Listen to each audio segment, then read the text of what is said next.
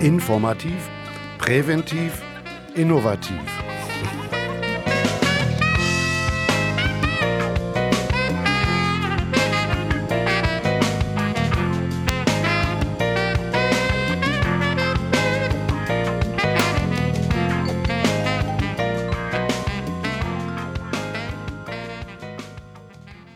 Ja, liebe Zuhörer auf Radio Lora München 92.4, einen wunderschönen guten Abend. Ich begrüße Sie ganz herzlich zu einer neuen Sendung des Münchner Forums auf Radio Lora. Mein Name ist Ulla Ammermann und ich werde Sie heute von 19 bis 20 Uhr durch die Sendung führen. Um die Technik kümmert sich wie immer unser Peter. Ganz kurz für Sie, die Sie uns vielleicht noch nicht kennen, das Münchner Forum ist ein kleiner Verein, der sich mit Fragen rund um München beschäftigt. Die Arbeit bei uns wird von Menschen getragen, denen es Spaß macht, sich für ihre Stadt zu engagieren und denen es Freude macht, weil in der Stadt etwas vorangeht und die es richtig und wichtig finden, dass die Bürger mitdiskutieren und der Verwaltung auf die Finger sehen. Wenn Sie sich für unsere Arbeit interessieren oder auch gerne bei uns aktiv dabei sein möchten, werfen Sie einfach einmal einen Blick auf unsere Website unter www.münchner-forum.de. Zu unseren Aktivitäten gehört eben einmal im Monat äh, diese Sendung auf Radio Lora und wir haben immer besondere Gäste, mit denen wir uns hier unterhalten können. Und heute starten wir einmal mit einem kleinen Quiz über unseren Gast. Vielleicht können Sie erraten, wen wir heute zu Gast haben. Unser Gast ist erst einmal eine Dame, damit ist schon 50 Prozent ausgegrenzt. Unser Gast verfügt über einen jährlichen Etat im Rathaus von 1,3 Milliarden Euro. Unter seiner Herrschaft gibt es 643 Sporthallen, 32 Schulschwimmbäder und 21 Bezirkssportlagen, 1200 städtische Kindertagesstätten und auch nichtstädtische sowie mehr als 300 öffentliche Schulen und 14.000 Mitarbeiter. Haben Sie erraten, um wen es geht? Wenn Sie es immer noch nicht wissen, darf ich Ihnen auch noch verraten, dass unsere, unser Gast heute auch Vorsitzender des Münchner Mietervereins ist. Richtig, Sie haben es erraten. Ich habe heute Beatrix Zurek zu Gast. Sie ist hauptamtliche Stadträtin für das Referat Bildung und Sport der Stadt München auch als Stadtschulrätin bezeichnet. Ganz herzlich willkommen bei uns heute Abend, Frau Zurek. Grüß Gott. Frau Zurek, starten wir doch gleich in das Gespräch. Ihre Zuständigkeiten, ich habe sie eben so ein bisschen vorgelesen, sind natürlich sehr breit gestreut. Welche Grundgedanken sind für Sie so die Richtschnur Ihres Handelns als Stadtschulrätin? Also für mich ist es ganz wichtig, dass Bildung ein Gut ist, das für jeden zugänglich ist, unabhängig davon, wie der Geldbeutel der Eltern ausschaut. Und äh, für mich ist es ganz wichtig, dass jeder entsprechend seinen Fähigkeiten seinen Weg machen kann. Ähm, und dazu ist es natürlich auch notwendig, dass wir als ähm, Referat für Bildung und Sport Partner der Eltern und ja Unterstützer der Eltern sind. Sie betrachten sich ja als Referat für Bildung und Sport, so sagten Sie einmal auch als Dienstleister für Münchens Familien und für alle Sporttreibenden in der Stadt. Und der Servicegedanke ist so die Richtschnur Ihres Handels.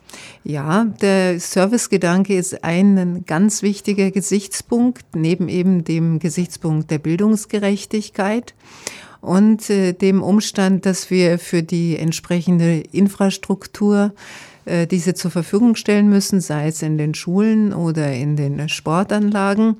Und ähm, dann denke ich, ähm, hilft der ganze Servicegedanke nichts, wenn man nicht im Dialog mit den Betroffenen bleibt. Also auch bezogen auf die Mitarbeiterinnen und Mitarbeiter, nicht nur die Nutzer. Kinder empfinden sich ja manchmal nicht als Nutzer, aber auf die bezogen sollte es sozusagen auch zum Dialog kommen. Wie wollen Sie denn Bildungsgerechtigkeit in einer so teuren Stadt wie München speziell herstellen? Haben Sie da bestimmte Ziele oder Handlungsschwerpunkte? Nun, ähm, die Bildungsgerechtigkeit ist zum einen, man glaubt es nicht, auch äh, mit der Infrastruktur verwoben. Also ich muss natürlich auch entsprechend die Schulgebäude zur Verfügung stellen und auch die Sportanlagen. Also für mich gibt es sozusagen einen Unterpunkt in der Bildungsgerechtigkeit, das ist die Sportgerechtigkeit. Also wenn ich auch die Sportart, die ich gerne machen möchte, ausüben möchte. Und hinzu kommt, also unabhängig von der Infrastruktur, dass uns ähm, natürlich auch ähm, insbesondere ganz wichtig ist, dass wir in den städtischen Schulen, in den Realschulen und Gymnasien und in den städtischen beruflichen Schulen auch unterstützend äh, tätig sind, indem wir ähm, da auch mehr Geld investieren dürfen, das der Stadtrat zur Verfügung stellt. Stichwort bedarfsorientierte Budgetierung. Diese haben wir auch, ähm, nennt sich Münchner Förderformel bei den Kitas. Also ähm, nicht mit der Gießkanne, sondern da, wo Bedarf ist, fördern und dafür nimmt der Stadtrat sehr viel Geld in die Hand. Wo sehen denn Sie Ihre Hauptziele und Ihre Hauptschwerpunkte für die nächsten Jahre Ihrer Tätigkeit als Referentin für Bildung und Sport? Also ich denke, es ist ganz wichtig, dass der Ausbau der Infrastruktur eben weiter vorwärts geht. Das bezieht sich sowohl auf die Bildung wie auf den Sport. Den darf man nämlich wirklich nicht vergessen. Der hat auch einfach einen sehr hohen Stellenwert und eine Bedeutung auch für das Wohlbefinden. Dann ähm, meine ich, dass es ganz wichtig ist, dass eben der Dialog ausgebaut wird, dass wir jemand sind, mit dem man spricht und der spricht, dass wir darauf achten, dass der Service eben äh, äh, passiert und eben die, die, ja, das Beschäftigen, äh, die Garantie ist schon fast zu viel gesagt, aber ähm, der Gedanke, dass wirklich jeder entsprechend seinen Neigungen und Fähigkeiten sich verwirklichen kann, das ist schon eine ja wirklich tagesausfüllende Arbeit und äh, es mag vielleicht dann schon so abgedroschen klingen, aber ich glaube, ähm, insbesondere in einer Stadt wie München ist Bildungsgerechtigkeit sehr, sehr wichtig. Das ist ein ganz breites Spektrum an Zielen, Aufgabenschwerpunkten, was Sie uns eben genannt hatten. Wie schaffen Sie es denn, dass Sie diese unterschiedlichen Anforderungen, ähm, welche von, von Schule, Kindertagesstätten, Erziehung, Sport, die gestellt werden, wie schaffen Sie es, dass Sie die alle unter einen Hut bekommen? Oder anders gefragt, wie viele Stunden hat Ihr Arbeitstag? Oh, das ist schon ein zweistelliger äh, Betrag. Ähm, ja, man muss sagen, gutes Zeitmanagement und gute Mitarbeiter. Man muss Mitarbeiterinnen und Mitarbeiter, ähm, man muss sich sozusagen auch verlassen können und man muss delegieren können. Und dann ähm, muss man manchmal auch mit weniger Schlaf auskommen können. Also da, das liegt einfach in der Aufgabe, aber das weiß man, wenn man sich ihrer, ihr stellt, dass man eben keinen 9-to-5-Job hat, sondern da manchmal auch 12 oder 14 Stunden drin sind. Nun haben Sie ja auch drei Kinder, sind verheiratet, also Sie haben auch noch ein Familienleben und äh, zweistelliger Arbeitstag. Ähm, wie schaffen Sie das? Haben Sie ein Geheimrezept, vielleicht auch gerade für unsere berufstätigen Eltern, die uns heute zuhören? Wie kriegen Sie das hin? Nun, ähm, es ist einfach auch dann äh, notwendig, dass die Familie äh, das auch akzeptiert, dass man eben nicht jeden Tag um fünf zu Hause ist und man versucht eben dann durch ein gutes äh, Zeitmanagement sich äh, Freiräume zu schaffen und dann auch für die Familie da, äh, da sein. Und dann ist es natürlich auch ganz wichtig, dass äh, es auch mit dem Partner funktioniert, die Absprachen, ähm, und dass jeder in der, im Familien, ähm, in, in der Familie eben seine Aufgabe hat und diese auch äh, wahrnimmt. Und so genießt man dann auch, wenn es weniger sind, die Stunden, die man miteinander verbringt. Wenn man ehrlich ist, ist es ja oft so, dass man manchmal mehr Zeit miteinander verbringt, aber vielleicht die nicht so intensiv. Also man muss dann einfach auch wissen, dass man in der Zeit, in der man ähm, füreinander, miteinander Zeit hat, dies auch intensiv dann erlebt. Wir haben gerade ein bisschen über Ihren Aufgabenbereich gesprochen, haben festgestellt, wie breit das Aufgabengebiet gefächert ist und was so Ihre wichtigen Ziele sind, die Sie in Ihrer Amtszeit umsetzen und erreichen möchte. Und äh, gerade haben wir noch mal gesprochen, dass es nicht 14.000, wie ich am Anfang gesagt habe, es sind mittlerweile mehr geworden, sagte Frau Zurek, es sind 15.000 Mitarbeiter und das ist ungefähr die Hälfte aller Mitarbeiter der Stadt. Ja, bisschen, bisschen mehr noch. Also die Stadt hat äh, so an die 34.000, aber nahezu die Hälfte. Also da erstaunt man manchmal selber und vor der Zahl. Wir werden jetzt mal über das Aktionsprogramm Schulen und Kindertagesstätten reden. Ein Thema, was mit Sicherheit Sie, liebe Zuhörerinnen und Zuhörer, stark interessieren wird. Im November 2014 wurde das Aktionsprogramm Schul- und Kita-Bau 2020 beschlossen. Nur drei Jahre später bereits, jetzt im Juli, wurde das zweite Bauprogramm mit einem Finanzvolumen von circa 2,4 Milliarden, Milliarden Euro beschlossen. Ähm, Frau Zurek, welche Ziele werden damit verfolgt und wie kam es, dass in kurzer Zeit, bereits jetzt drei Jahre später, das zweite Bauprogramm aufgelegt worden ist? Ähm, Ziel des Bauprogrammes ist, die, ja, die Geschwindigkeit, mit der äh, Gebäude wie Schulen, äh, Sporthallen und Kindertagesbetreuungseinrichtungen erstellt werden, zu äh, beschleunigen. Äh, früher war es so, wenn eine Schule in den ähm, Bildungsausschuss kam, da gab es sozusagen drei Beschlüsse immer, die gefasst werden mussten, je nachdem, welcher Stand gerade war. Und jetzt äh, gibt es die Aktionsprogramme, die die Arbeiten zusammenfassen. Und so hat sich zum Beispiel jetzt mit dem zweiten Schulbauprogramm äh, die Verwaltung 76 Vorlagen gespart. Das führt natürlich dazu, dass der Stadtrat schon da auch ein großes Vertrauen reinsetzt. Und notwendig geworden ist das alles bei München äh, ja einfach sehr, sehr, sehr schnell und sehr viel wächst. Wir haben ein Bevölkerungswachstum, ähm, das sich äh, bis zu 1,8 Milliarden im Jahr 2030 sieht. Und die Münchnerinnen und Münchner ähm, haben auch ähm, sehr viele Kinder und bekommen auch sehr viele Kinder. Das freut uns natürlich schon sehr, aber sie stellen uns natürlich da auch von, vor Herausforderungen. Und somit war es eben notwendig, die einzelnen Bauprogramme anzustoßen. Äh, wenn man das erste und das zweite zusammennimmt, sind es ähm, 3,8 Milliarden. Und wenn Sie dagegen sehen, dass der Bund ähm, eine Förderung im Bereich beschlossen hat für ganz Deutschland von 3,5 Milliarden, dann sehen Sie, mit welchen Dimensionen wir hier arbeiten.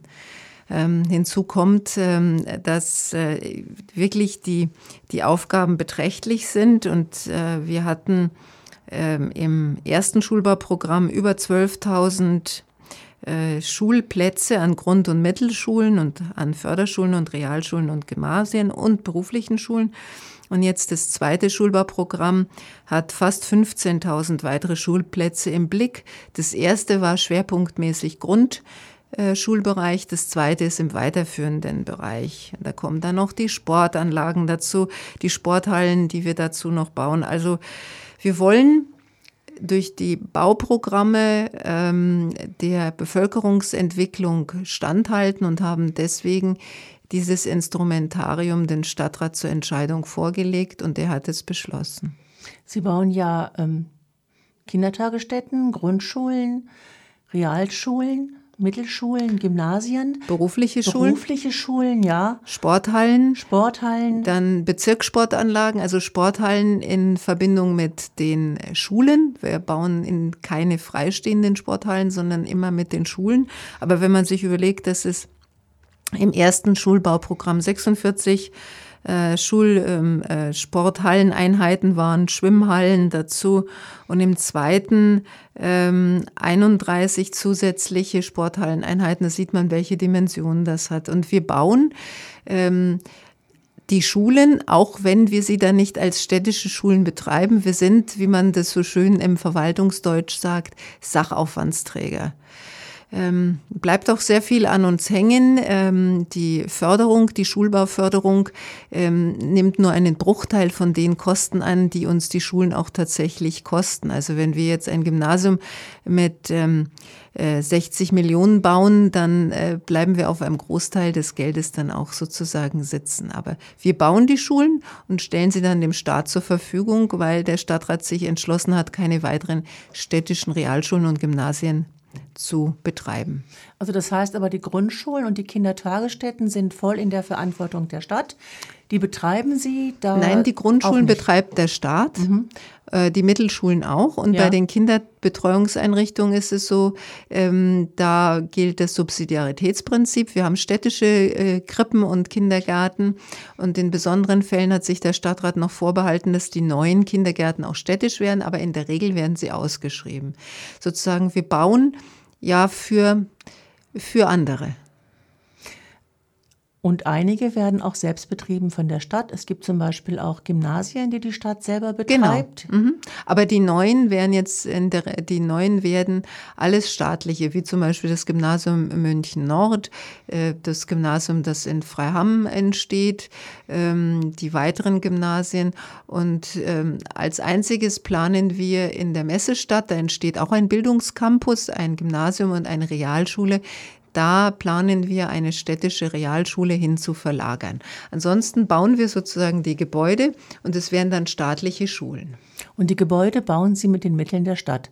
Oder gibt genau. es da einen Zuschuss vom Staat? Ja, der ist aber ähm, ähm minimal. Ähm, also der ist, wenn ich jetzt, wenn ich mich nicht täusche, ist der, glaube ich, bei 10 oder 20 Prozent äh, der Baukosten. Also der hält sich sozusagen in Grenzen. Ist ja für den Staat eine sehr lukrative Angelegenheit. Ne? Ja. Er bekommt die Schulen perfekt ausgestattet.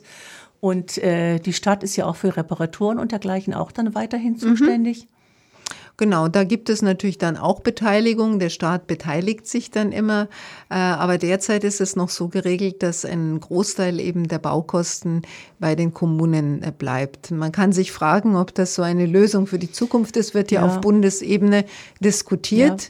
Thema, finde ich, ist auch ähm, ganz wichtig äh, an der Ebene angesiedelt, gehört ja in die Kultushoheit der Länder. Aber äh, es lohnt sich wirklich, wenn man die Gleichheit der Lebensverhältnisse sieht, über die Frage, wer ist für die Bildungseinrichtung zuständig und wer muss sie eigentlich finanzieren, durchaus in den Blick zu nehmen. Ja, das ist äh, mit Sicherheit auch ein spannendes Thema, auch für die äh, nächsten Jahre, wie man damit umgeht. Ist das äh, in allen Bundesländern so? Ist also kein Spezifikum von Nein, Bayern? ist kein Spezifikum. Und ähm, München hat den großen Vorteil, dass es eine Kommune ist, der, der es sehr gut geht. Ähm, natürlich muss man auch hier aufs Geld schauen und wir können jetzt nicht äh, mit Spendierhosen und ohne Betrachtung der Wirtschaftlichkeit agieren.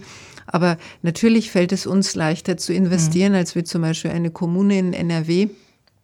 Ja. wo die äh, Einnahmen nicht so sprudeln. Und ähm, allein, wenn man sieht, dass diese beiden Bauprogramme ein Volumen von 3,8 Milliarden haben, dann sieht man, ähm, mit welchen äh, ja, äh, Summen wir hier agieren. Was konnten Sie denn ähm, in den letzten drei Jahren, nehmen wir mal diesen Zeitraum, an konkreten Projekten im Schulhausbau umsetzen?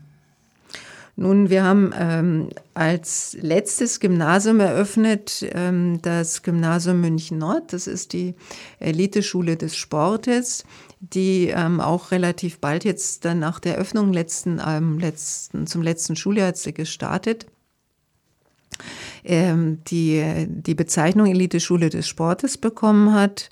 Ähm, dann davor war das äh, Truderinger Gymnasium, ähm, das eröffnet wurde. Und ähm, davor gab es äh, also einige ähm, Generalinstandsetzung von Schulgebäuden und natürlich bauen wir äh, synchron gehend mit den entsprechenden Gebieten auch neue Grundschulen, Bayerbrunner Straße, Ilse von Twardowski. Also ähm, da entsteht eigentlich immer immer wieder ein, ein Bau. Also da ähm, haben wir die, diese Gebäude erstellt und wenn man in die Perspektive schaut, dann sieht man, dass jetzt ganz viele sozusagen in der Pipeline stecken. Und äh, gucken wir uns mal die Pipeline ein bisschen genauer an. Äh, welche Projekte sind denn konkret für die nächsten Jahre geplant? Also wie werden Sie die 3,8 Milliarden verwenden? Sie sprachen eben vom Bildungscampus Freiham. Das genau. ist ja ein komplett neues äh, Wohngebiet, was dort entstehen wird. Mhm.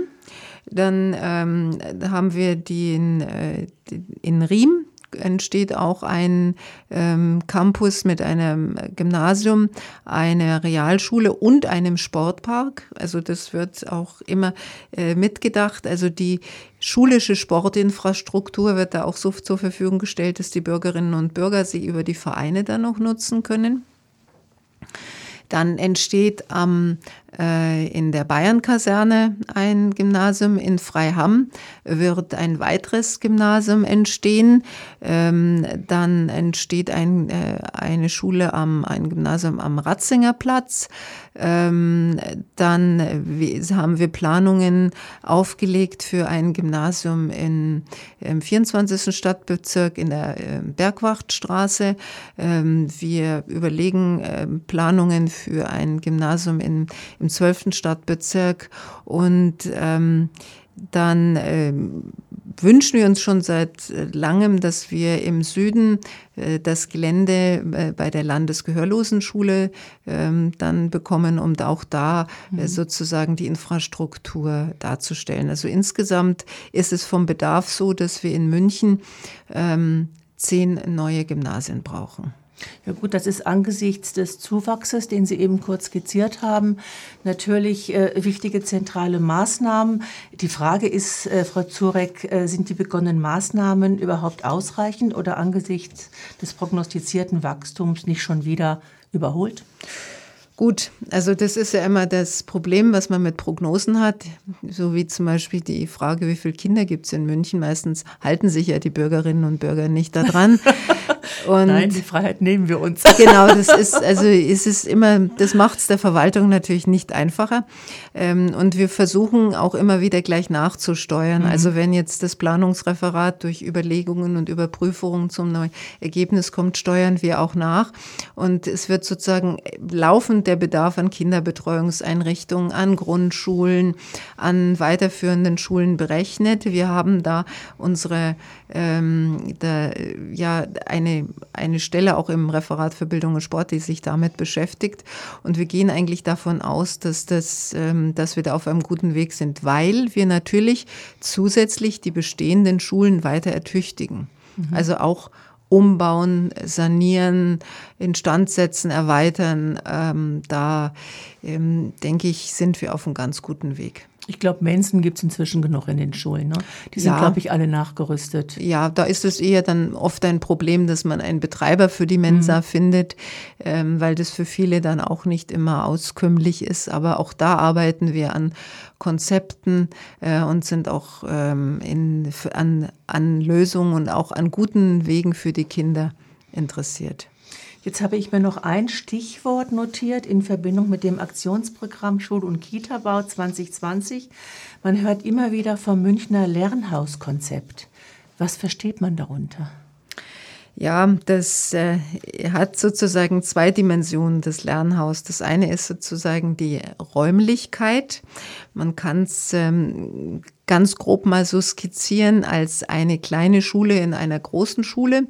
Sie haben, ähm, wenn Sie zum Beispiel eine Etage nehmen und haben ein sechszügigen, äh, sechszügiges Gymnasium, dann haben Sie da, da die Möglichkeit, ähm, die entsprechend die Züge von der fünften bis zur zehnten abzubilden und haben für die Oberstufe dann ein eigenes Lernhaus. Also sie können sozusagen in einem, äh, ja, in einem Gebäudeteil, in einer Ebene, können Sie sozusagen entweder die fünfte bis zur zehnten Klasse realisieren. Das ist ein sehr durchlässiges, hat ein äh, Konstrukt, hat eine zentrale Mitte, hat einen Multifunktionsraum.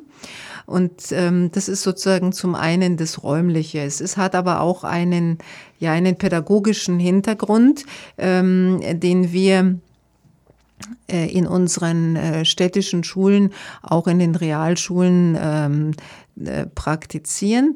Ähm, in den äh, staatlichen Schulen, die wir sozusagen so zur Verfügung stellen, ist es ein Raumangebot, sozusagen ein, eine ja, eine moderne Architektur, die moderne Pädagogik ermöglicht. Das ist sozusagen das Münchner Lernhauskonzept. Gibt es schon Schulen, die in München nach diesem Lernhauskonzept geplant oder sogar schon gebaut sind? Ja, also insbesondere die, das Gymnasium München Nord. Mhm. Ähm, man spricht dann da auch von den entsprechenden Clustern. Das sind die Lernhäuser. Äh, da wird äh, danach agiert. Es ist ähm, durchaus nicht immer einfach für die Lehrerinnen und Lehrer, weil die Räume auch transparent sind. Die Grundschulen werden auch danach gebaut, werden auch schon äh, einige danach bespielt. Und ähm, das ist sozusagen schon eine gewisse Umgewöhnung. Aber äh, was mir wichtig ist, wir wollen hier nicht ein pädagogisches Konzept verordnen, sondern wir geben eine moderne pädagogische Architektur den staatlichen Schulen an die Hand und sie können darin natürlich ihre pädagogischen Zielvorstellungen verwirklichen. Also ich bin da jetzt nicht missionarisch unterwegs, mhm. sondern stelle einfach nur Architektur zur Verfügung. Ja, und eine hohe Raumflexibilität, wie Sie es eben angesprochen haben, wo man dann schauen kann oder ja. schauen muss.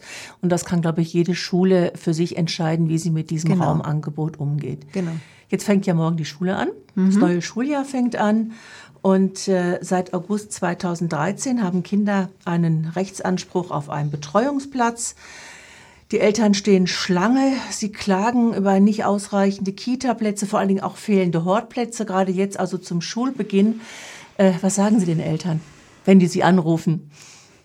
Also äh, in dem Bereich, im Bereich der, der Kinderbetreuung, haben wir eine Elternberatungsstelle, die sich um die Fälle kümmert, die über den Kita-Finder und über dann über die Vergabe in den einzelnen Einrichtungen nichts bekommen haben.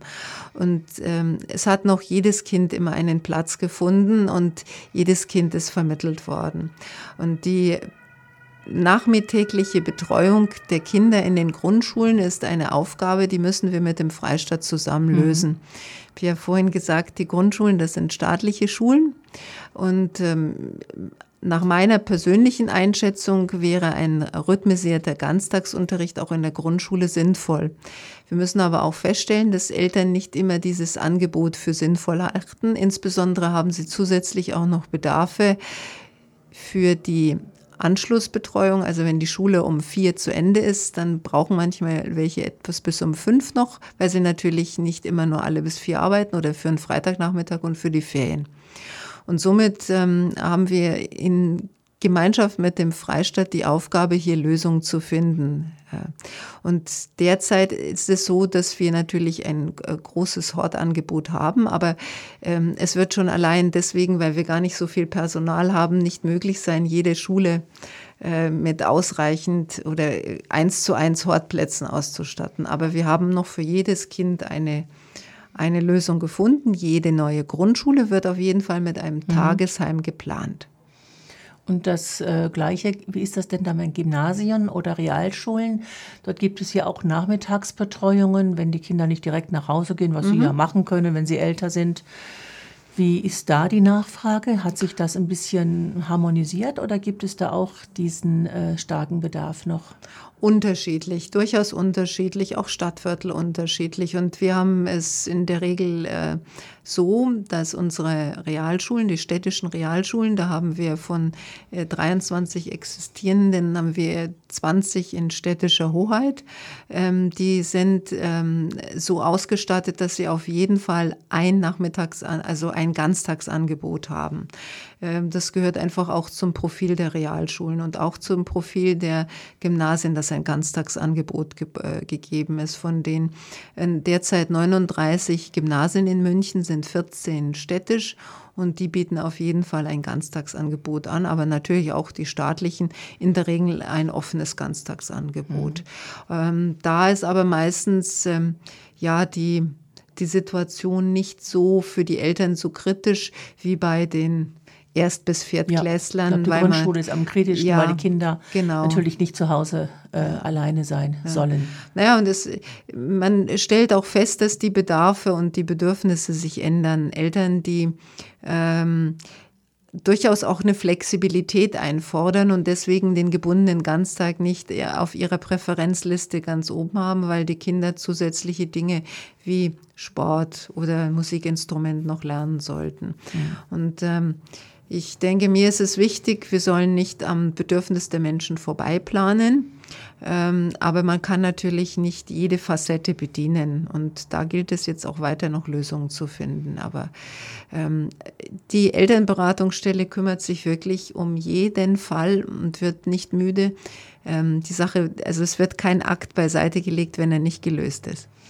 Ja, dann gehen wir mal davon aus, dass äh, morgen die Eltern und die Kinder den ersten Schultag äh, freudig feiern können. Das ist ja für die Kinder immer ein besonderer, besonderer Schritt. Und äh, das, ähm, ja, das ist von diesen äh, Fragen, wie bringe ich mein Kind unter, dass das dann bis dahin geklärt ist. Und was nicht geklärt ist, Frau Czurek, das wird Ihre Elternberatungsstelle noch klären. Ich würde jetzt ganz gerne dieses Thema noch fortsetzen mit der Frage äh, der Berufsschulen, ähm, die die Stadt München ja auch errichtet.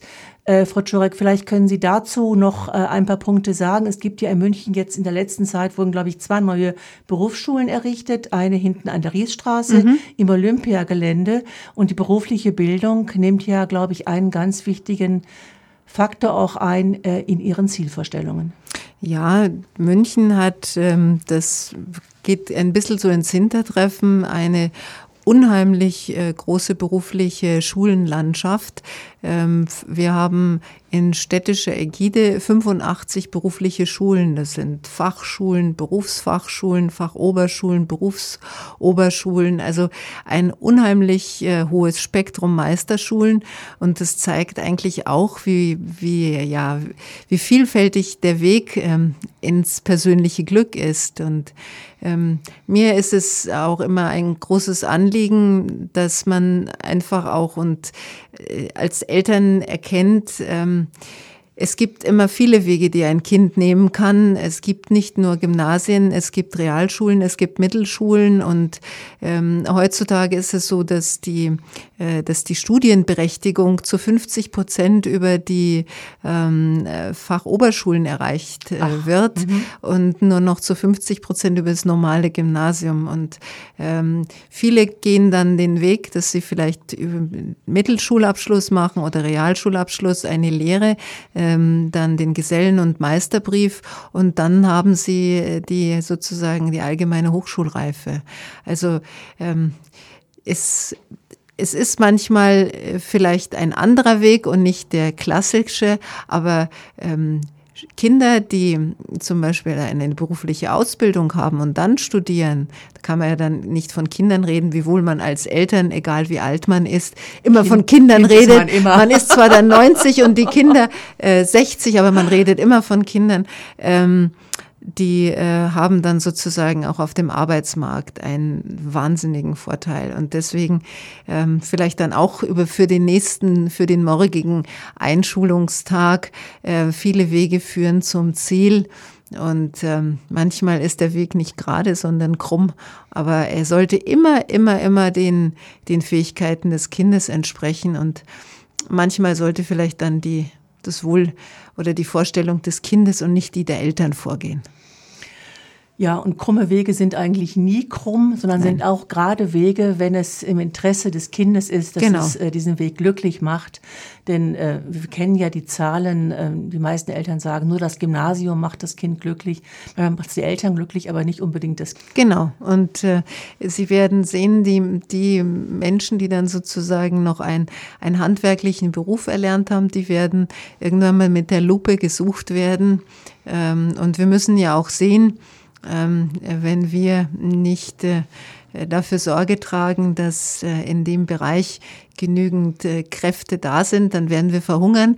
Wir sind dann zwar in der, in, in der Lage, vielleicht ein Gesetzbuch zu lesen, aber nicht in der Lage, eine Semmel zu backen. Und das, das, diese, alle Fähigkeiten sollten entsprechend immer bestückt sein. Papier liegt schwer im Magen auf die Dauer. Ja. Schauen wir uns noch mal einen anderen Bereich an, äh, Frau Zurek, den Sie eben auch angesprochen haben. Das ist der Sport. Der Sport in München ist ja, Sie haben es mehrfach äh, gesagt, ein ganz wichtiger Faktor.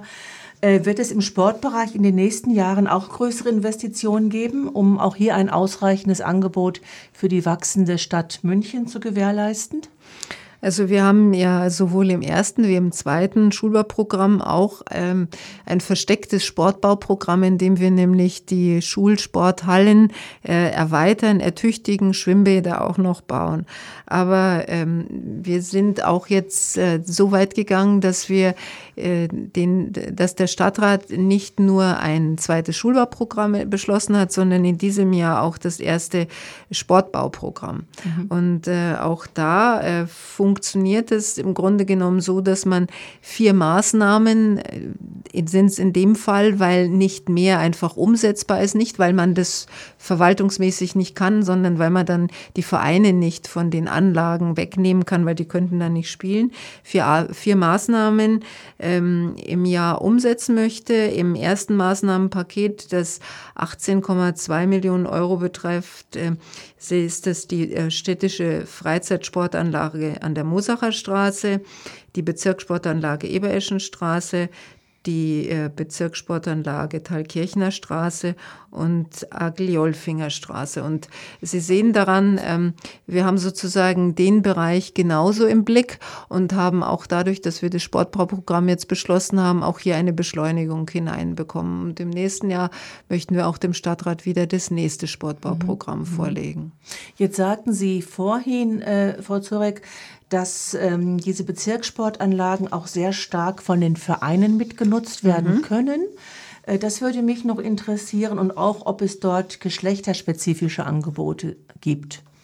Ja, also die Bezirkssportanlagen werden in der Regel meistens von zwei, drei Vereinen äh, entsprechend genutzt. Wir bezuschussen natürlich auch Vereinsbaumaßnahmen von den Vereins äh, äh, eigenen Anlagen und ähm, die geschlechterspezifischen ähm, Punkte kommen eigentlich dadurch zum Ausdruck, dass wir natürlich in Zusammenarbeit mit den Vereinen, wenn sie jetzt die Erneuerung ähm, dann ins Visier nehmen, die entsprechenden Angebote uns auch anschauen. Und äh, es ist auch durchaus so, äh, dass selbst ein Fußballplatz ähm, Geschlechtergerechtigkeit erzeugen kann, weil es in München wesentlich weniger äh, Mädchenfußballmannschaften gibt wie in ganz Bayern sonst, was auch daran liegt, dass einfach nicht genügend äh, Spielzeiten sind und selbst sozusagen ein Fußballplatz, der jetzt nicht äh, unbedingt als ein sozusagen zum Beispiel geschlechtergerecht für Mädchen äh,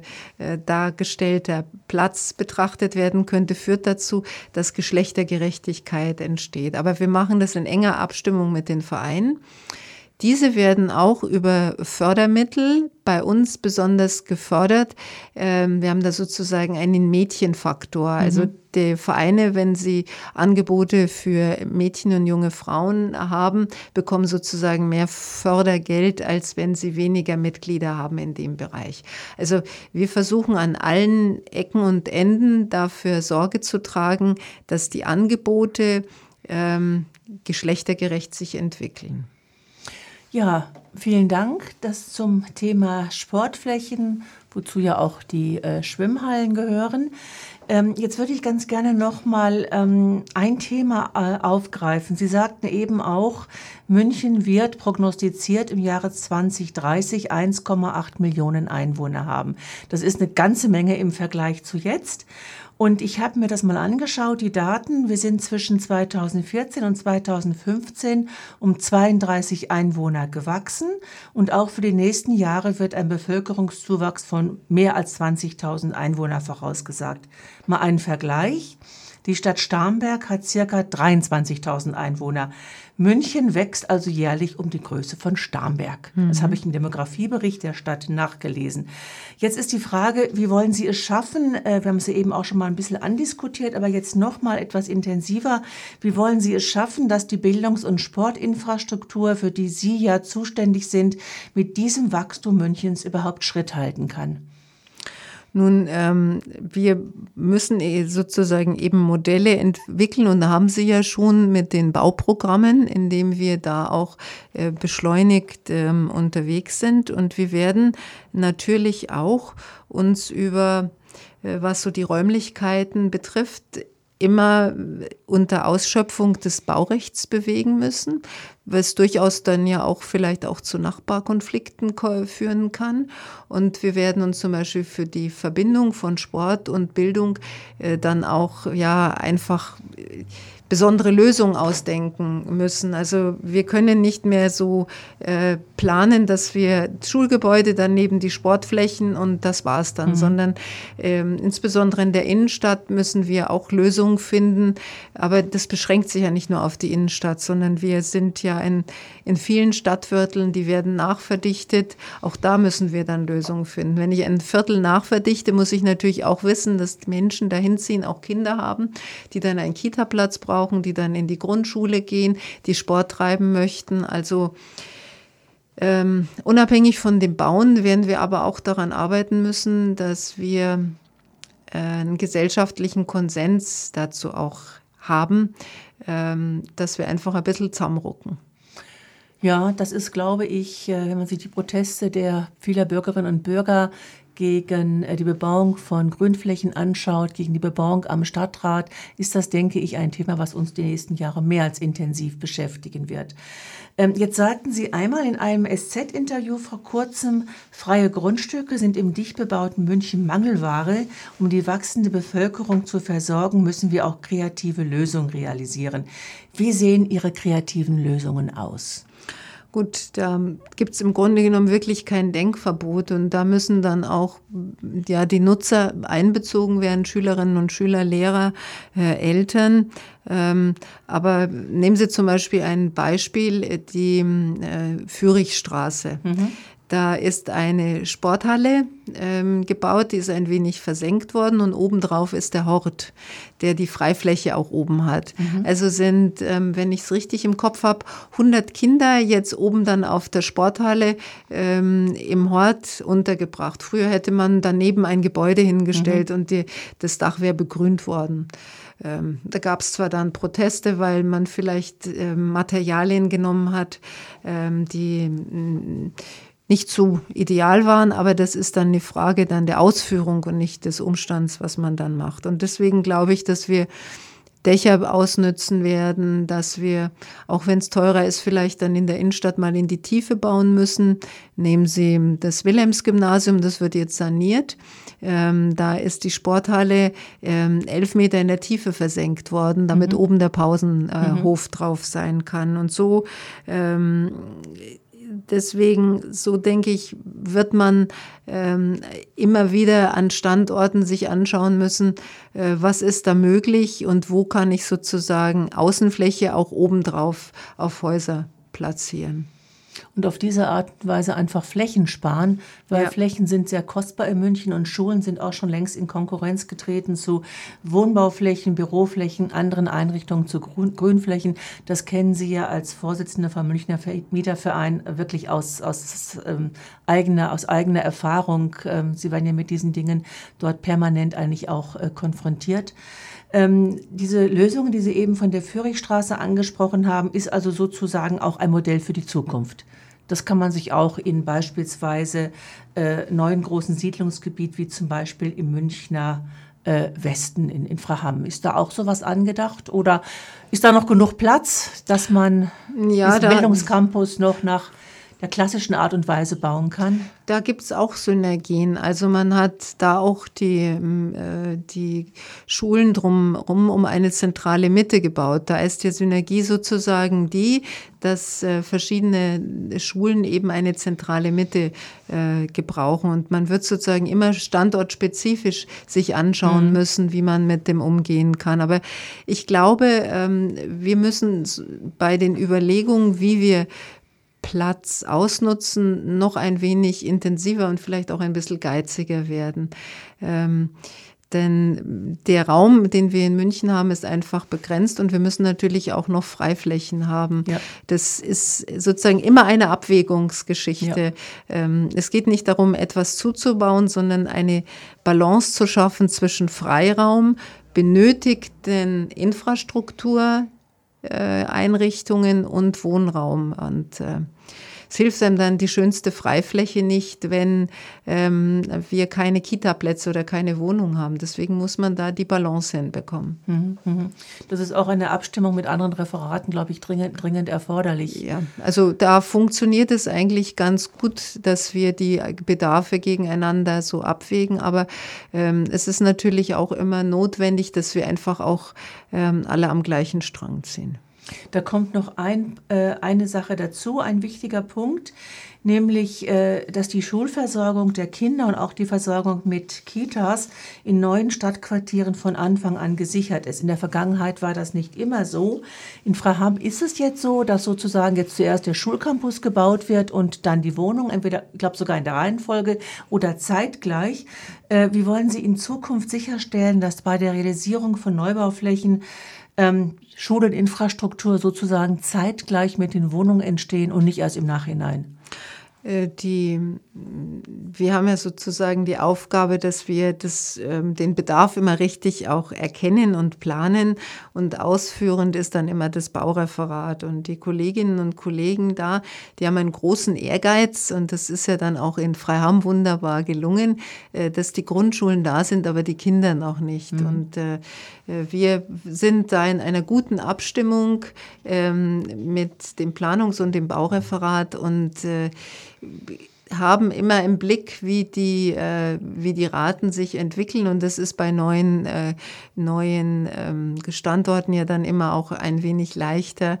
Ähm, und dadurch, dass wir jetzt ja auch die Prozesse gestrafft haben durch die Bauprogramme, ähm, sind Schulen wirklich ähm, ja, gut und rasch fertig. Man hatte zum Beispiel jetzt auch vier Baugleiche errichtet, die natürlich eine gewisse, äh, jeweils nach Grundstück unterschiedliche Ausformung dann doch hatten. Aber ähm, wir haben das schon im Blick und versuchen nicht nachzuhecheln. Dann wünsche ich Ihnen sehr, sehr viel Glück für die Zukunft. Danke. Und äh, ich schaue mal auf die Uhr. Wir sind fast schon wieder am Ende unserer Sendezeit. Ich habe noch eine ganze Reihe von Fragen hier. Spricht für ein zweites Radiointerview, Frau Zurek. Ähm, jetzt würde ich ganz gerne Ihnen einfach zum Schluss nochmal ähm, die Frage stellen, so was wir alles jetzt diskutiert haben und besprochen haben. Was ist Ihnen ganz besonders wichtig für die gute Zusammenarbeit im Referat mit Ihren Mitarbeiterinnen und Mitarbeitern, mit den Partnerinnen und Partnern, mit Schulen, Eltern und Lehrkräften? Ähm, ich glaube, dass es wichtig ist, dass man in einem guten Dialog ist, dass man transparent ist und offen. Ähm, es ist nicht immer einfach, weil man auch die, ja, weil man nicht immer Botschaften hat, die gut ankommen. Aber mir ist es für ein gutes Miteinander wichtig, eine Transparenz, ein Dialog und eine Offenheit. Und ähm, das bezieht sich zum Beispiel bei der, bei der Schulplanung auch auf die Einbindung der Bevölkerung, ähm, die vor Ort ist. Also ähm, das Miteinander ist mir ganz wichtig und ähm, mir ist auch ganz wichtig, dass alle wissen, dass wir zum Wohle der Bürgerinnen und Bürger arbeiten, äh, damit jedes Kind entsprechend seinen Fähigkeiten seinen Weg machen kann. Ja, dann darf ich mich ganz herzlich bei Ihnen bedanken, dass Sie heute hier waren. Wünsche Ihnen alles Gute, eine gute Hand für die Zukunft, gute Bauprojekte, äh, dankbare Eltern und Schülerinnen und Schüler und Kinder sowieso.